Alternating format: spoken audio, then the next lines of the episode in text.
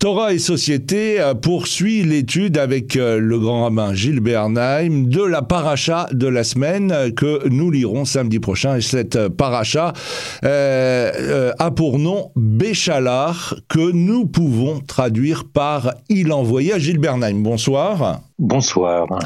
Alors avant euh, de développer avec vous euh, cette euh, paracha, vous avez souhaité revenir sur ce qui s'est passé entre le recteur de la grande mosquée de Paris et Michel Houellebecq.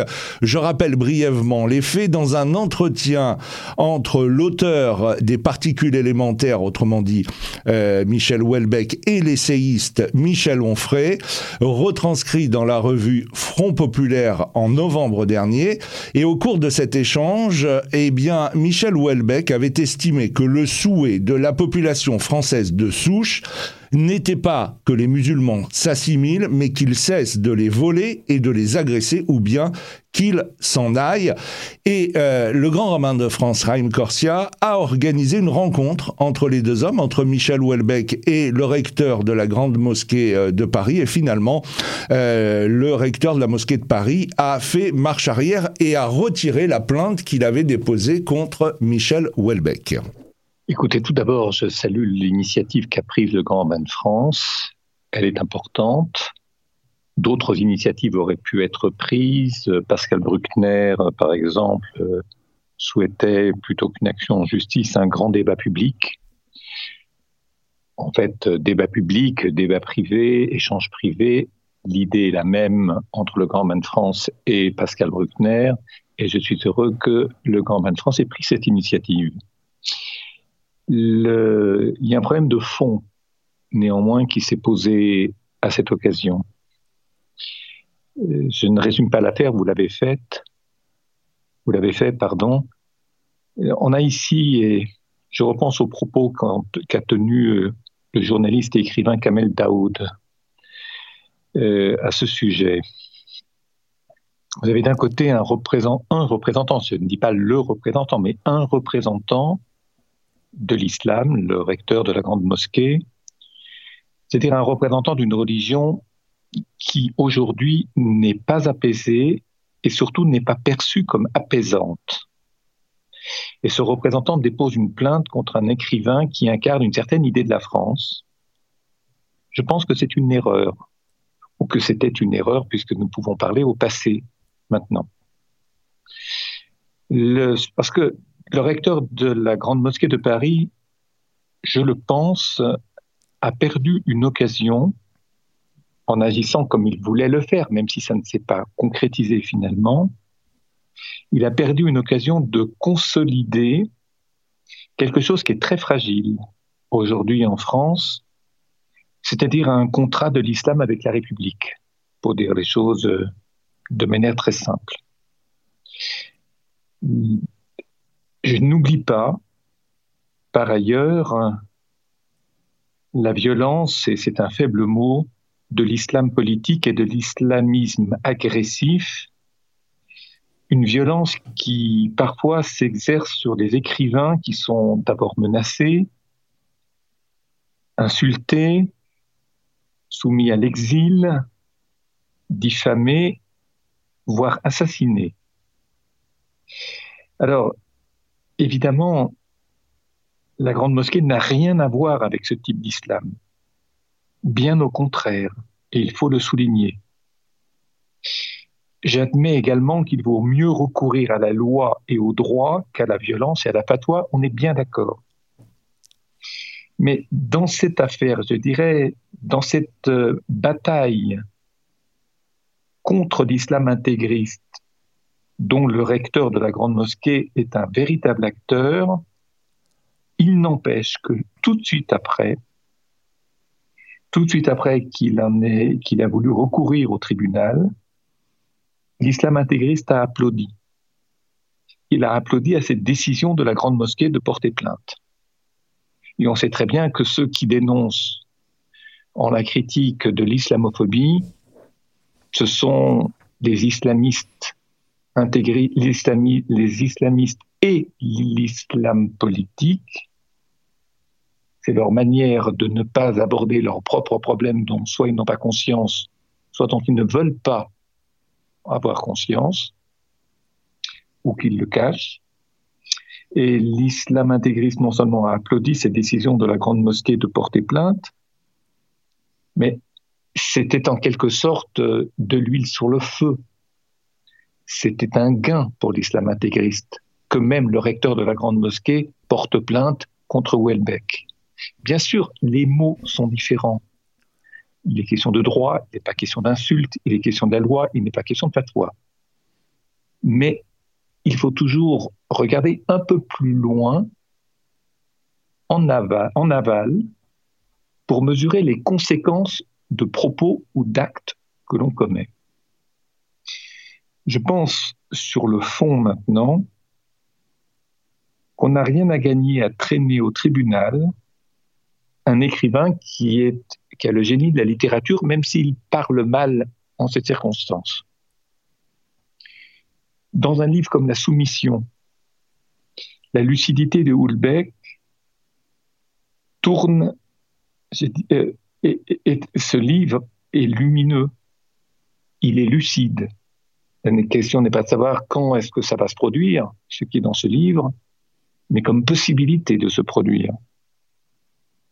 Mais son discours face à Michel Onfray est bête. Il est pauvre. Et il sert, je l'ai dit, les intérêts de l'islam politique, qui évidemment diabolise à partir de là non seulement l'écrivain, mais la littérature, la France. Et ça, ça crée un vrai malaise. Et je voudrais dire, terminer par une petite chose. C'est que lorsque un tribunal juge un homme de lettres qui a commis une erreur sur, je dirais, sur une lettre, sans faire de jeu de mots, il a pas, ce qu'il a dénoncé dans un langage très acide, c'est les musulmans. Ce qu'il aurait dû dire, c'est des musulmans. On peut critiquer très durement certains musulmans, certains courants, certaines communautés, l'islam politique, l'islamisme meurtrier, sans pour autant faire de tous les musulmans des complices. Alors on dit des musulmans ou certains musulmans. Là est l'erreur. Je ne sais pas ce à quoi il pensait en le disant. En tous les cas, c'est une erreur qui peut lui coûter cher, ou qui aurait pu lui coûter cher. Et puis, une toute dernière chose, si vous me le permettez. Bien sûr.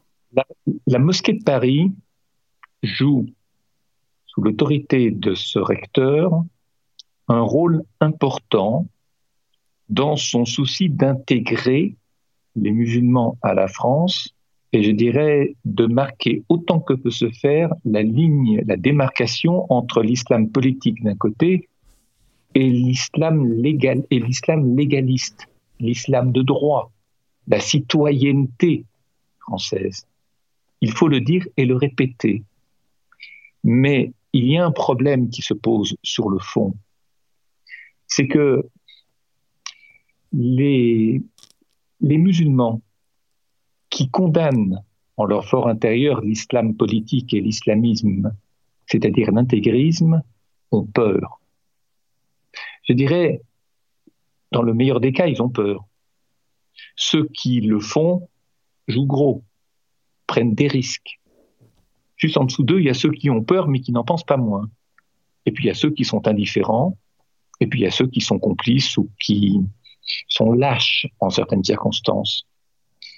Et j'ai toujours trouvé, depuis maintenant nombre d'années, que l'islam citoyen, l'islam légaliste, l'islam qui n'a pas à rougir le moins du monde de sa religion, que cet islam-là n'arrive pas à s'organiser de sorte que sa critique de l'islam politique et de l'islamisme soit un peu mieux entendue.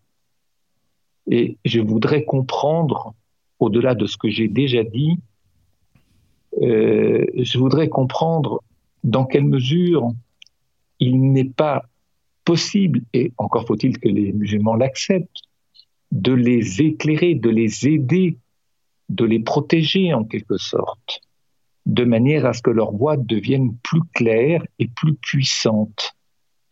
Les manifestations de musulmans qui sont légalistes, lorsqu'il y a des attentats, il y a des fatwas, lorsqu'il y a des, horreurs qui sont commises, ces manifestations-là, je dirais, on ne les voit pas tant que ça.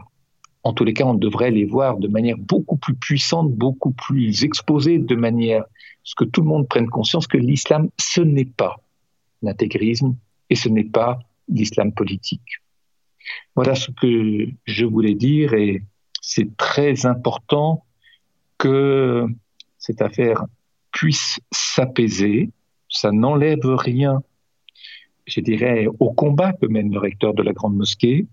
Ça n'enlève rien à la, j'allais dire, au génie littéraire de Michel Houellebecq, nonobstant ce que nous avons dit, mais ça laisse un grand malaise. Cette affaire laisse un malaise, même si elle se résout maintenant dans les conditions que nous savons. Un malaise. Parce que, encore une fois, ça a servi les intérêts des extrêmes, aussi bien ceux qui sont contre les musulmans que ceux qui sont contre la France. Vous voyez, à qui je pense. Torah et Société tous les dimanches, 19h30, 20h, c'est sur euh, Radio Shalom. Alors, on va essayer d'aller vite, euh, Gilles Bernheim, parce qu'il y a beaucoup de choses à dire sur cette paracha, Béchalar, qui se divise en trois parties. La traversée de la mer Rouge, l'Aman et la guerre contre Amalek. Mais au-delà de ces trois moments de la paracha, il y a un fil conducteur qui parcourt cette histoire. Ce sont les différents déplacements des enfants d'Israël dans le désert, une façon peut-être d'appréhender l'espace après le confinement de l'esclavage. Et dès les premiers versets, les premières interrogations se font jour. Dieu prévoit déjà les réticences d'Israël et impose une trajectoire vers le désert, mais plus surprenant aussi, ce sont les termes employés par Dieu. Quand il parle à Moïse, il emploie à plusieurs reprises le mot Am pour dire le peuple, puis il emploie les mots Bné Israël, comme si en quelques lignes, il résumait déjà l'histoire en marche, le passage d'un peuple à une nation. Oui, ce passage d'un peuple à une nation est un des éléments importants non seulement de la paracha Béchalar, mais je dirais de, des livres Shemot et Bamidbar, l'Exode et les Nombres, c'est-à-dire la traversée du désert. Un petit épisode qu'il faut rappeler, mais qui est lourd de conséquences. Très vite, le peuple a eu soif. Et il s'est plaint à Moïse, à Moshe, euh, sortir de là, être libéré, etc., pour se retrouver dans un désert où l'on meurt de soif, c'est quand même euh, lourd payer notre libération. Alors il y a cet épisode où Moshe Rabbeinu a du mal à faire face et Dieu lui dicte sa conduite. Et il lui demande de jeter un bâton dans l'eau il y a des eaux amères et il y a de jeter un bâton et puis on voit que l'eau devient potable. Et de ce fait, il y a un petit ajout, à savoir il est demandé à Israël de bien adopter et assumer les chukim et les mishpatim. C'est-à-dire d'un côté des mitzvot, les mishpatim, qui sont des actes que l'on peut comprendre, qui répondent à la nécessité, les chukim qui sont des décrets divins dont on peut ne pas comprendre ni les tenants ni les aboutissants, dont on ne peut pas comprendre ni les tenants ni les aboutissants. Ce qui veut dire qu'il faut être dans les Rukim, il faut y croire, il faut être fidèle. on ne sait d'ailleurs pas ce que recouvrait ce roc. Certains parlent de la vache rousse, d'autres de la, voilà, de toutes sortes de choses qui sont des Rukim, mais ce n'est pas dit dans le texte. En fait, le peuple pensait, en sortant d'Égypte, après le passage de la mer Rouge, que tout serait facile. Il n'y a qu'à pour que. Autrement dit, je fais une chose et cela produit des résultats. Le problème, c'est que dans la vie, il ne suffit pas de faire pour avoir des résultats, il faut être persévérant. Autrement dit, le désir d'une immédiate efficacité d'une parole ou d'un acte peut souffrir de beaucoup d'insuffisances. On fait des actes qui nous semblent bons et ça ne produit rien derrière. Ou bien des conséquences, les bénéfices ne se feront sentir que beaucoup plus tard. Il y a des actes qui sont des actes pédagogiques. Ils ne produisent rien, mais ils modifient notre comportement, notre vision du monde, notre prise de conscience, notre manière de parler. Et c'est important. Même si ça change en apparence rien à la réalité. Mais c'est à l'intérieur de nous que cela se passe. Et c'est souvent le sens de ces roukim, le sens entre guillemets, je dirais la portée du rock, sa vocation peut ne pas être à l'extérieur de nous, mais à l'intérieur de nous, si on sait l'accomplir convenablement et si on sait l'étudier, donc la comprendre, c'est-à-dire étudier le sens non apparent, qui n'est pas visible, qui ne relève pas de l'immédiate efficacité, le sens de l'acte. Et tout de suite en sortant d'Égypte, le peuple a été soumis à cette règle. Il y a des choses, vous allez faire des choses qui vont vous satisfaire, vous donner du plaisir, de l'intelligence, mmh. euh, une certaine jouissance et, surtout de la production, c'est-à-dire de l'efficacité. Et d'autres, comme les roukim, dont on vient de rappeler la signification. Et c'est à ce moment-là que l'on est susceptible de devenir plus tard une nation. Parce que cette traversée du désert, comme disent les littéraires, c'est comme une propédeutique. C'est un temps d'initiation, un temps d'éducation. Et cette éducation, elle est très importante parce que lorsqu'on arrivera en Israël, il y aura la guerre, il y aura les autres peuples, il y aura la gestion intérieure, la défense des frontières, l'unité du peuple à préserver. Tout sera très compliqué et on sait combien ce fut compliqué sur la terre d'Israël tout au long de l'histoire euh, biblique. Donc, euh, il ne faut pas, dès le début, il ne faut pas, je dirais, comme des gens qui apprennent à conduire, mais qui, apprennent à conduire en commettant une faute et qui n'arrivent plus à rééduquer leurs doigts ou, leurs mains ou leurs réflexes. Faire très attention à ne pas commettre des fautes dès le début, parce qu'ensuite on a beaucoup de mal à s'en débarrasser parce que c'est devenu une deuxième nature. À ce moment-là, on pourra devenir une nation comme euh, Dieu l'attend et comme nous l'espérons pour Israël. La traversée de la mer Rouge, ou plus exactement la déchirure de la mer des joncs, Kriyat Yam Souf, Souf, qui peut se lire sauf, qui veut dire la fin.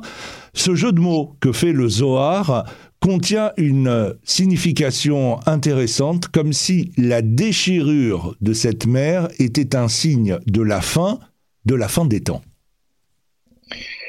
Oui, il y a deux lectures qui sont en apparence contradictoires c'est un paradoxe. Euh, d'un côté, le Zohar le dit, souffle, sauf, proximité des mots, donc euh, quelque chose qui évoque la fin et la fin des temps, comme vous l'avez dit. Mais en même temps, la traversée de la mer Rouge marque le véritable passage de la servitude à la liberté. Euh, tant qu'ils sont poursuivis, ils ne sont pas vraiment libres. Quand vous avez l'armée du pharaon qui le court derrière, vous n'avez pas le temps de réfléchir. Vous n'avez pas le temps de, je dirais, de faire de l'introspection, de méditer, de concevoir un projet. Vous êtes en train de vous sauver, de fuir. Maintenant, lorsque la mer se referme dans les conditions que l'on sait, après le passage des Hébreux de la mer Rouge, de la, de, la Yamsouf, de la mer des gens, pardon. Alors à ce moment-là, on a, on a tout le temps, on a tout l'espace. Et on va pouvoir en profiter à enfin souffler, s'arrêter, respirer, réfléchir, etc. Mais tout de suite après, il y a la guerre contre Amalek. Ils sont attaqués par derrière. Ce qui montre bien que lorsqu'on a une vision de la fin, F-I-N, que suggère le Zohar.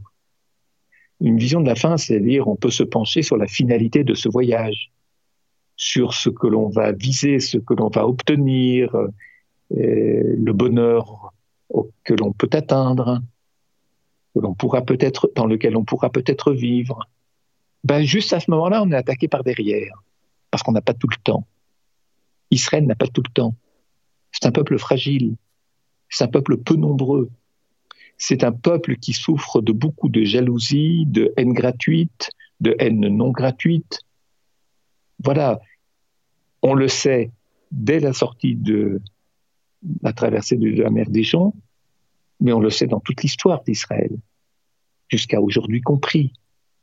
Les nations de la terre se réunissent pour condamner euh, euh, tel acte commis par Israël, acte qui parfois est, totalement involontaire et imprévu, et en tous les cas pas soumis du tout à une logique destructrice de l'autre, alors qu'il y a tout autour d'Israël des milliers, des millions de gens qui se font massacrer sans le moindre jugement, sans la moindre réunion des nations dans ce qu'on appelle l'ONU pour euh, condamner le pays. C'est Israël qui, fait l'objet euh, du plus de résolutions chaque année. Et en plus, euh, proportionnellement au nombre d'habitants et à la surface, c'est assez impressionnant. Mmh. Alors ça, il faut, ça c'est, je dirais, attention à ne pas perdre notre vigilance, parce que vous savez, c'est l'eschatologie, lorsqu'on vit d'une fin, on en oublie le présent, ou plus exactement, on ne voit pas les dangers présents.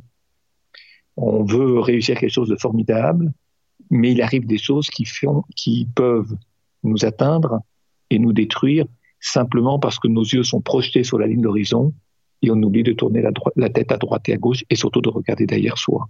Alors vous disiez à l'instant, euh, on ne voit pas la fin. Euh, il y a un commentateur euh, de la Torah que, que j'aime beaucoup, c'est le Rabbi Moshe Chaim Lutzato, le Ramchal. Il dit la chose suivante, non seulement la mer s'est ouverte, mais aussi l'échelle du temps. Dieu a permis aux enfants d'Israël de voir toute l'histoire de l'humanité depuis les exils successifs jusqu'à la rédemption finale. Le temps n'est en effet qu'une composante de l'univers créé par Dieu. Il peut moduler celle-ci à son gré et la faire disparaître ou se contracter en fonction des situations qu'il agence. Cet événement de la déchirure de la mer des gens est pour Dieu le moment adéquat de déchirer devant son peuple toutes les dimensions de la temporalité et leur faire voir l'évolution de l'humanité à travers l'histoire.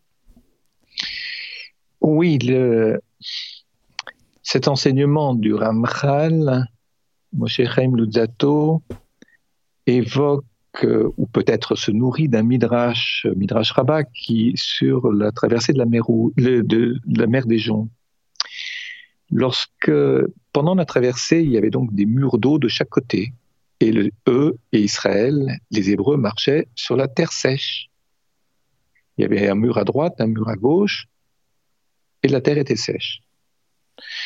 Et le Midrash ajoute une chose, il dit que derrière ces murailles d'eau, on devinait des vergers qui ne sont pas sans rappeler ceux du Jardin d'Éden. Il y a des, proximités de langage, de mots utilisés de forme grammaticale entre le texte de Bereshit, deuxième chapitre, et le texte de Béchalar, de la traversée de cette Yamsou, de cette mer des gens.